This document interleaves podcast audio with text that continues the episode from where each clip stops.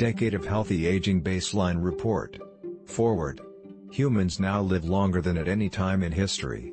Global life expectancy has doubled since 1900 and continues to rise, although there remains a wide disparity between the countries with the shortest and longest life expectancy.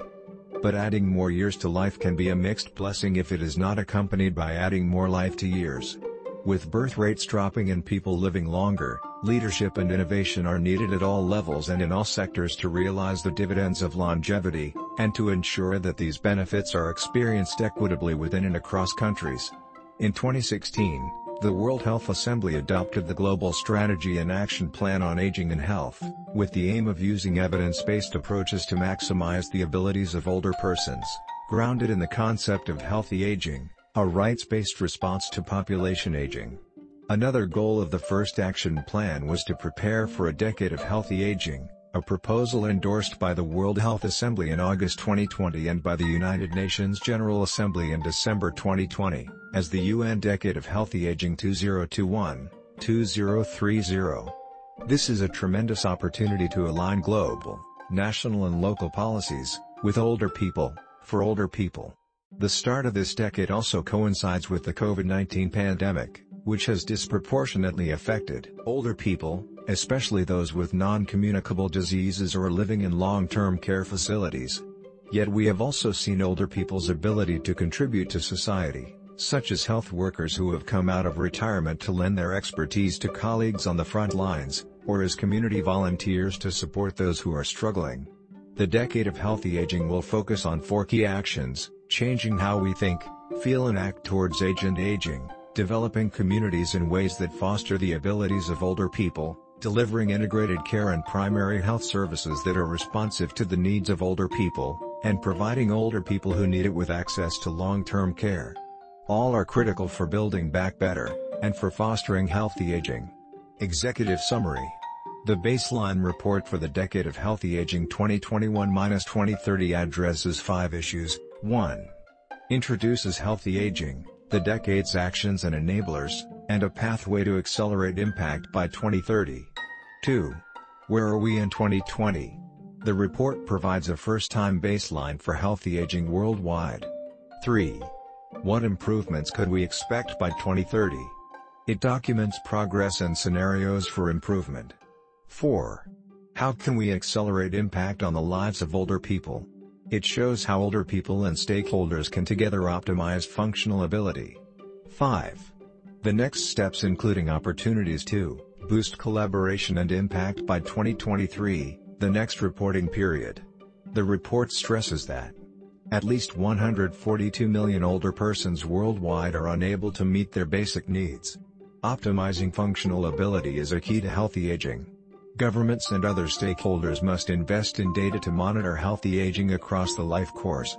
Actions must be accelerated to make a measurable impact on older persons by 2030. Older people must be engaged at all stages. Global evidence and cases highlight what can be done and what we can learn.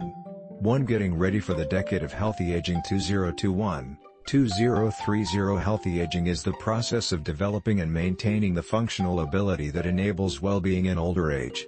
The goal of the decade is to optimize older people's functional ability. Functional ability includes 1. Ability to meet one's basic needs, 2. Ability to learn, grow and make decisions, 3. Mobility, 4. Ability to build and maintain relationships, and 5. Ability to contribute. Functional ability combines the intrinsic capacity of the individual, the environment a person lives in and how people interact with their environment. The decade provides opportunities to work together to improve functional ability by 2030, with older people involved from the beginning. The report presents a six-point pathway to optimize functional ability, with four action areas, namely, change how we think, feel and act towards age and aging, ensure that communities foster older people's abilities, deliver person-centered integrated care and services that respond to older people's needs, and, provide access to long-term care for older people who need it. These efforts are supported by four enablers, meaningful engagement with older people, families, caregivers and others, building capacity for integrated action across sectors, linking stakeholders to share experience and learn from others, and strengthening data, research and innovation to accelerate implementation. The pathway brings these enablers together to accelerate implementation and optimize functional ability. To where we are now, the global status of healthy aging for the baseline assessment, WHO accessed comparable data from just 42 countries. Some 14% of older people in the analysis were shown to be unable to meet their basic needs, i.e. within their environment, they cannot dress themselves, get and take their own medication or manage their own money, bills or finances. Enabling environments are needed in the home and community to support needs and strengthen all abilities to foster older people's well-being. At every age there is a lot of diversity in older people's intrinsic capacity, all the physical and mental capacities that a person can draw on. Although declines occur with age for many older people, declines are not inevitable. Some people at the oldest ages, 90 plus years, have the same capacity as those at younger ages, 60-64 years.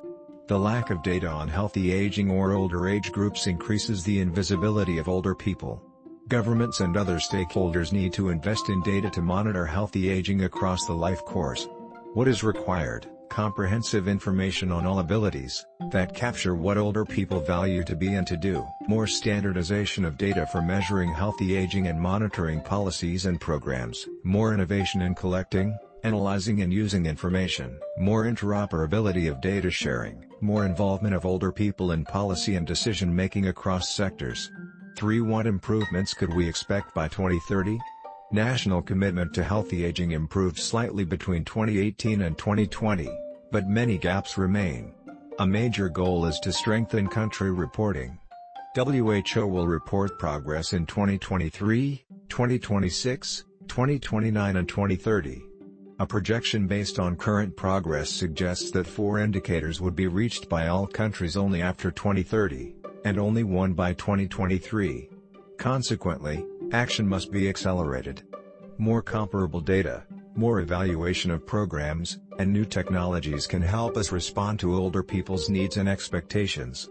Healthy life expectancy, HALE, dash the overall indicator for measuring the impact of WHO's triple billion targets is endorsed in the Decade Action Plan.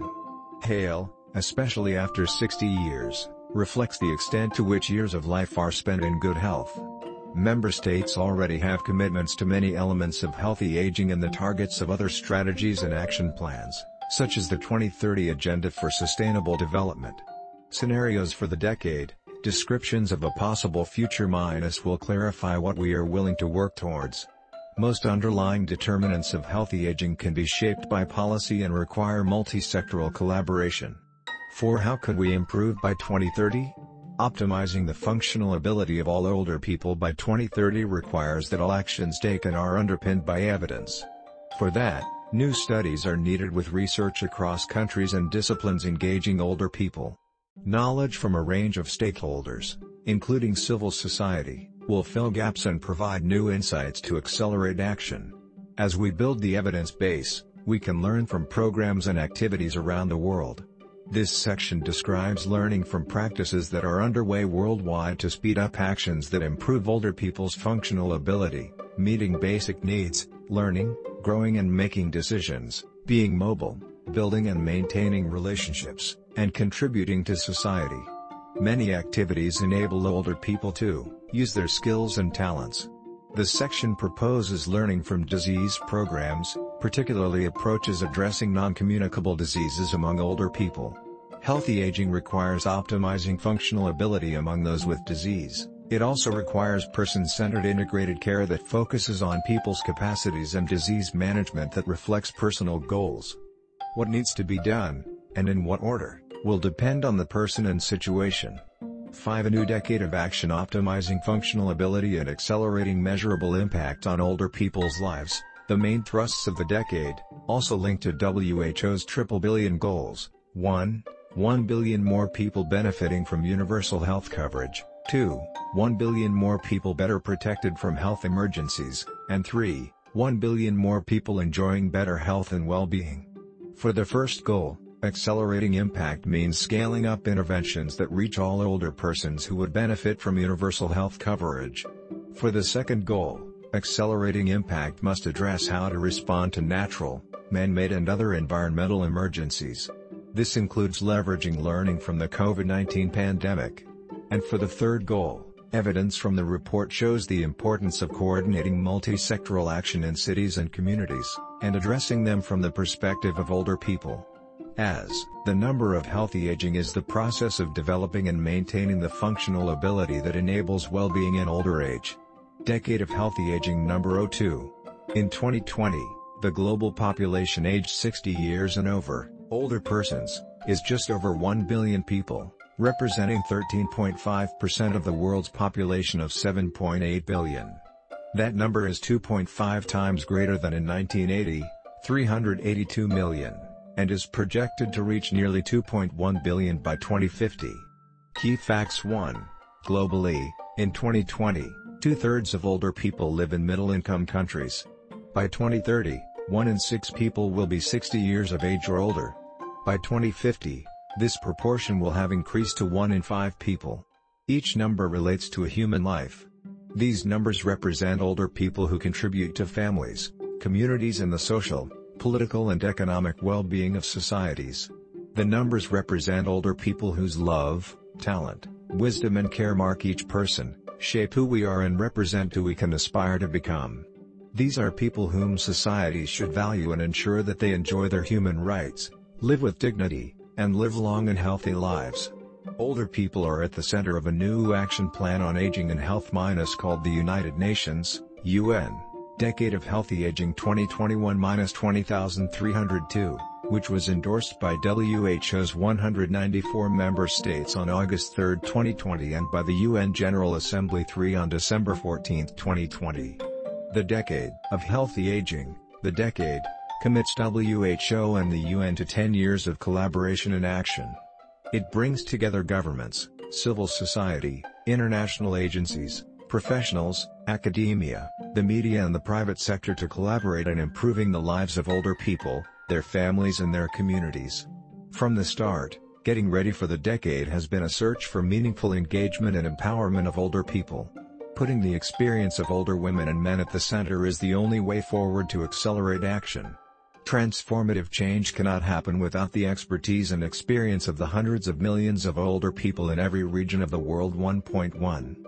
This baseline report for the decade is dedicated to all older people around the world. The decade focuses on what can be done for people in the second half of their lives. It addresses four areas for action at multiple levels and in multiple sectors in order to promote health, prevent disease, maintain intrinsic capacity and enable functional ability. The action areas are, together, these actions should foster healthy aging and improve the well-being of older people. 1. Change how we think, feel and act towards age and aging, to ensure that communities foster the abilities of older people, 3. Deliver person-centered integrated care and primary health services that are responsive to older people, 4. Provide access to long-term care for older people who need it. Older people as drivers of change. We must listen to the voices of older people on what matters most to them in their daily lives.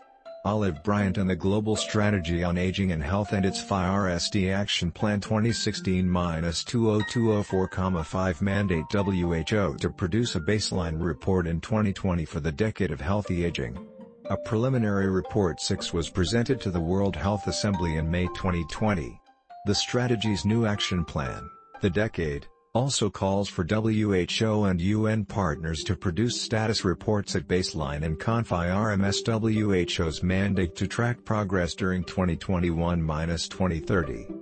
This report is the baseline from WHO's perspective. This mandate recognizes that what is measured drives action. Action needs to be informed by evidence and aligned with older persons' expectations and the priorities that are negotiated with stakeholders and resourced by decision makers. To develop this report, WHO launched an international consortium on metrics and evidence for healthy aging. The consortium, in 2017 with 50 experts from all WHO regions including policymakers, civil society organizers and researchers. 7,8 WHO's country, regional and global offices, and its Aging and Health Forum, also extensively contributed to the report, as did health ministries and stakeholders in multiple sectors. WHO commissioned 9 or led work. 1 Transformative Pathway towards optimizing functional ability, building on WHO strategies and frameworks on research, knowledge translation, scale-up and delivery to support acceleration of implementation. 8 national case studies on the use of existing data, information and evidence to improve older people's lives during 2019-2020, led by the Ministries of Health of Chile, China, Ghana, Finland, India, Thailand, Qatar, and Singapore. 1. Getting ready for the decade of healthy aging 2021. 10 progress indicators reflecting national commitments related to the global strategy in 2020. Previously reported on in 2018, these indicators are also a decade of action creates urgency to meet the needs and rights of older persons and to generate transformative change. 10 research studies on ways to operationalize, develop metrics and measure healthy aging in a comparable way, within and across countries.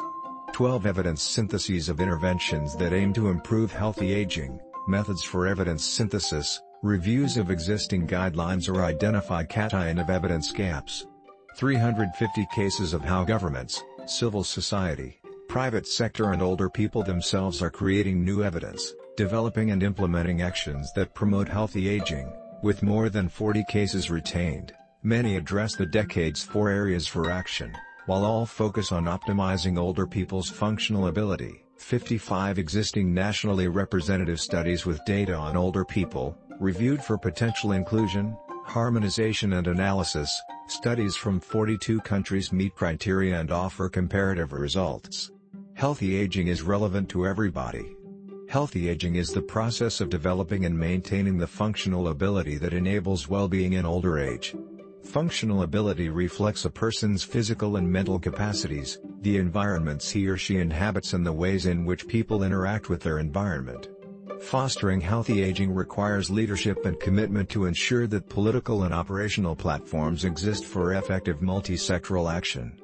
Collaboration is needed between government and non-governmental actors, including service designers, service providers, academics and older people themselves. As people age, their health needs tend to become more chronic and complex. A transformation is needed in the way that health systems, including primary health services, are designed in order to ensure affordable access to integrated services that center on the needs and rights of older people. Needs not only relate to the need for care or the ability to meet basic needs. Needs also relate to people's desire to contribute to society and reach their personal goals for well-being. In most contexts, this will require fundamental changes in the clinical focus of care and in the way care is organized, funded and delivered. Creating age-friendly environments and communities requires collaboration and coordination across multiple sectors and with diverse stakeholders, including older people. Age-friendly environments promote health and support for people experiencing capacity loss.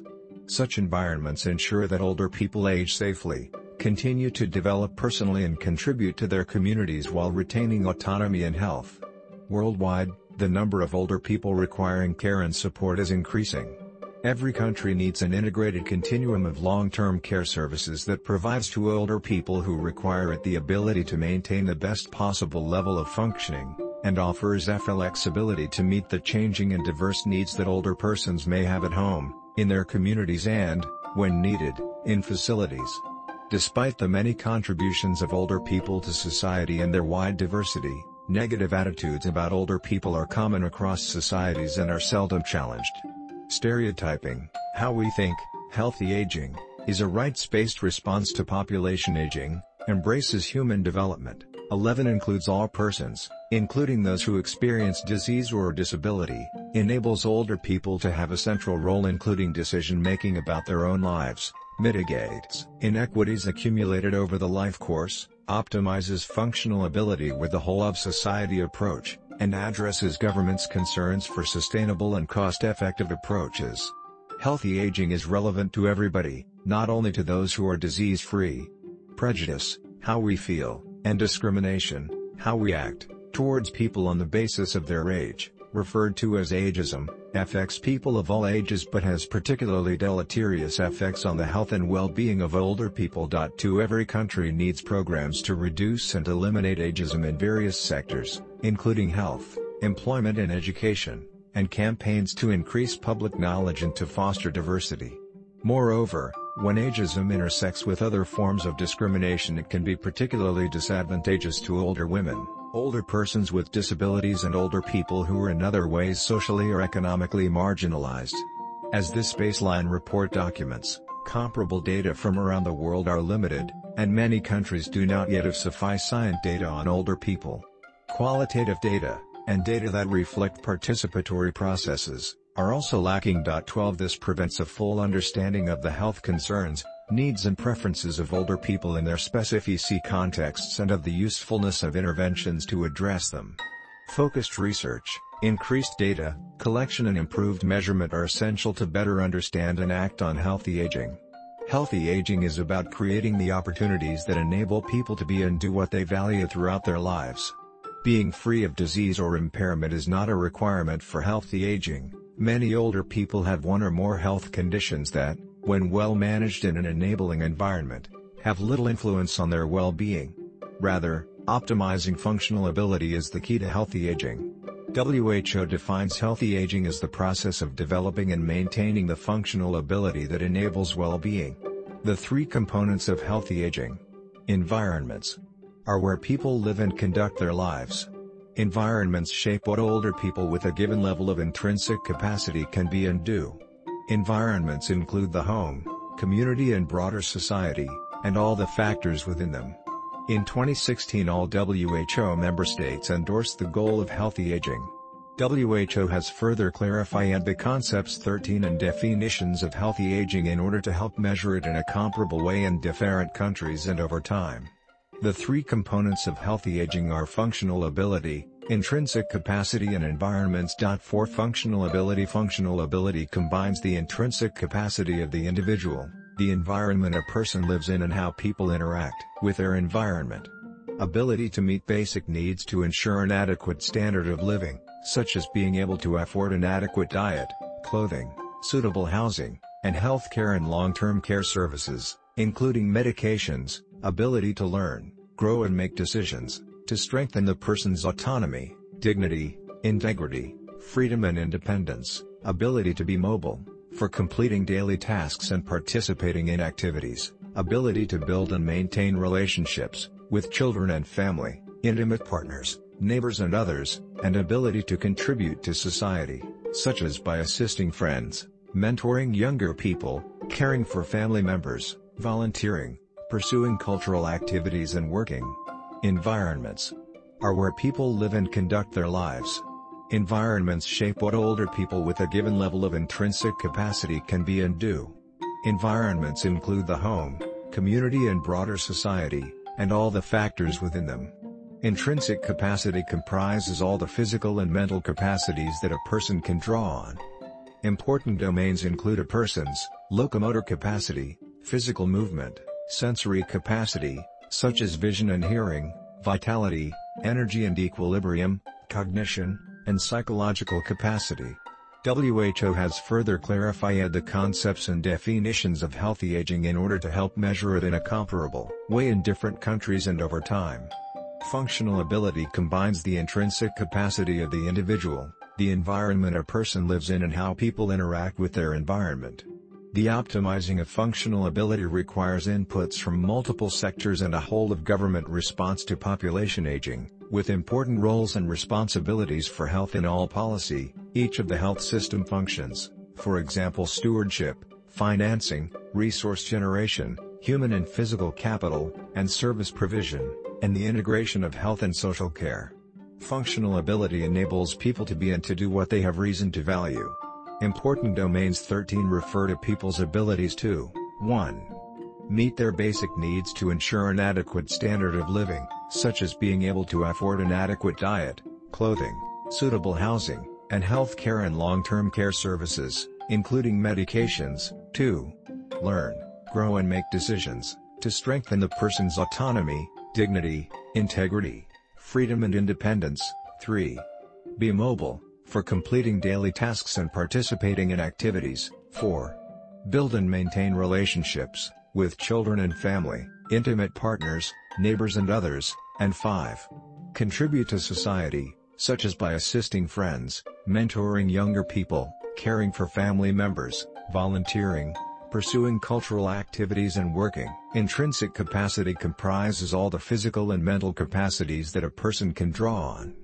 Important domains 14 include a person's 1. Locomotor capacity, physical movement, 2. Sensory capacity, such as vision and hearing, 3. Vitality, energy and balance, 4. Cognition, and 5. Psychological capacity, developing and maintaining a person's intrinsic capacity along the life course, with a positive connotation that builds up reserve, are additional keys to healthy aging. This positive framing, however, recognizes that the level of intrinsic capacity is influenced by a number of factors, including the presence of diseases or injuries and psychological and age-related changes. Domains of intrinsic capacity are interrelated. Older people who experience declines require an integrated person-centered approach to assessment and management. For example, hearing helps people to communicate, maintain autonomy, and sustain mental health and cognition. Significant declines are closely related to care dependence in older age. Environments are where people live and conduct their lives. Environments shape what older people with a given level of intrinsic capacity can be and do. Environments include the home, community and broader society, and all the factors within them. Key domains 15 relate to 1. Products, equipment and technology that facilitate movement, sight, memory and daily functioning, 2. The natural or built environment, 3. Emotional support, assistance and relationships provided by other people and animals, 4. Attitudes, as these influence behavior both negatively and positively, and more broadly 5. Services, systems and policies that may or may not contribute to enhanced functioning at older ages. Environments provide a range of resources or barriers that will ultimately decide whether older people are able to engage or participate in activities that matter to them. The development of enabling, age-friendly environments that optimize functional ability is another key for healthy aging. For the three components of healthy aging, each of the five A domains identified are described further in Annex 1. Comprehensive, person-centered perspective Healthy aging looks at the whole person in their unique environment. 13, 15, 16 Describing and improving functional ability, intrinsic capacity and environments, the three components of healthy aging, represent a paradigm shift in thinking about older people and aging. Information on multiple domains of each component can help prioritize and tailor interventions to match an older person's needs, preferences and goals in that person's unique context. This shows the importance of optimizing what is meaningful to older people. This is in contrast to focusing only on morbidity diagnosis and disease management. For instance, Photo A focuses on the manifestation of arthritis. Information on the older person is reduced to describing the disease and, if there are other conditions or diseases, these may not be considered together and the context remains unknown. Understanding healthy aging requires a description of the complete range of abilities and capacities of the individual within the context of the person's environment and goals. This is the case whether a person has no disease or several underlying conditions. Photo B enlarges Photo A to show a person buttoning a child's coat and represents a step towards a more meaningful and complete picture of the functioning of the person, or by extension, of populations. Over time, measures of intrinsic capacity 17, such as hand grip strength, bone density, cardiovascular and lung function, and functional ability, such as the ability to dress, walk short distances, communicate by Skype, Facebook or other social media, take care of sick or disabled adults or children, can be better in predicting future declines that an older person may experience 18,19, as well as mortality 20,21, compared to measuring disease or counting morbidities. This evidence underlines the importance of integrating person-centered assessments of intrinsic capacity and functional ability of older people in primary care, general practice and geriatric care, as promoted by WHO's Handbook Guidance on Person-Centered Assessment and Pathways in Primary Care different factors shape people's intrinsic capacity and the environments they live in. Over time, these factors result in trajectories of intrinsic capacity and functional ability for each person, or a group of people. Almost all determinants of healthy aging can be shaped by Policy 1.3. Trajectories are also influenced by local and global events, as demonstrated at the start of this decade by the COVID-19 pandemic, and can be shaped by other drivers such as climate change,